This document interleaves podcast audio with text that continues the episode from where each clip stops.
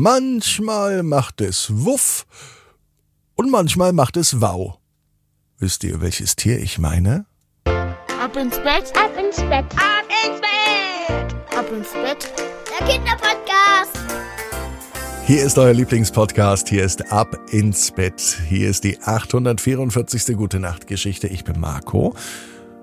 Und ich glaube, ich habe euch ja gerade gefragt, ihr wisst, worum es geht, wenn ich sage, ein Tier macht Wuff oder Wow. Ne? In der Geschichte geht es heute um auch etwas, was mit einem Hund zu tun hat. Dazu aber gleich mehr. Jetzt zunächst das Recken und das Strecken. Nehmt die Arme und die Beine, die Hände und die Füße und reckt und streckt alles so weit weg vom Körper, wie es nur geht. Macht euch ganz, ganz, ganz, ganz lang. Spannt jeden Muskel im Körper an. Haltet es ein klein wenig. Und wenn ihr das gemacht habt, dann lasst euch ins Bett hinein plumpsen und sucht euch eine ganz bequeme Position. Und heute, am Samstagabend, bin ich mir sicher, findet ihr die bequemste Position, die es überhaupt bei euch im Bett gibt. Hier ist die 844. Gute Nacht Geschichte für Samstag, den 17. Dezember. Eine Wiederholung. Juli und der Hundehaufen. Juli ist ein ganz normales Mädchen, es ist ein ganz normaler Samstag, es kann sogar der heutige Samstag sein. Juli wünscht sich zum Frühstück frische Croissants und leckere Brötchen. Mit Mama und Papa hat sie ausgemacht, dass sie zum Bäcker geht. Früh morgens, sobald sie wach ist. Natürlich nur, wenn Mama und Papa nicht schon früher wach sind. Wer zuerst aufsteht, der geht zum Bäcker. So haben sie es sich vereinbart. Geld und ein Einkaufszettel liegen auf dem Küchentisch. Vier Croissants und vier Brötchen. Na, ob das reicht? Das wird Juli beim Bäcker sehen. Vielleicht nimmt sie sich noch ein extra Croissant mit. Ein Schokocroissant, das sie auf dem Weg nach Hause isst. Doch kaum tritt Juli aus der Tür, macht es Flatsch und sie tritt in einen riesengroßen Hundehaufen. Die gute Laune von Juli, die sinkt auf den Nullpunkt. Auch das Frühstück ist ihr vergangen.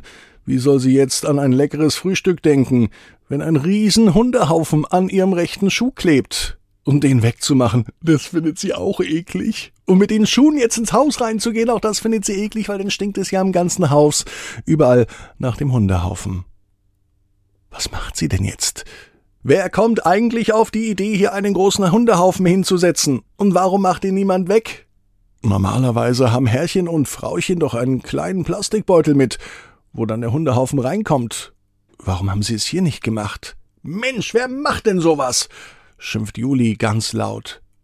Auf einmal hört sie ein leises Bellen und Winseln. Entschuldigung, ich war das, sagt eine Hündin zu ihr.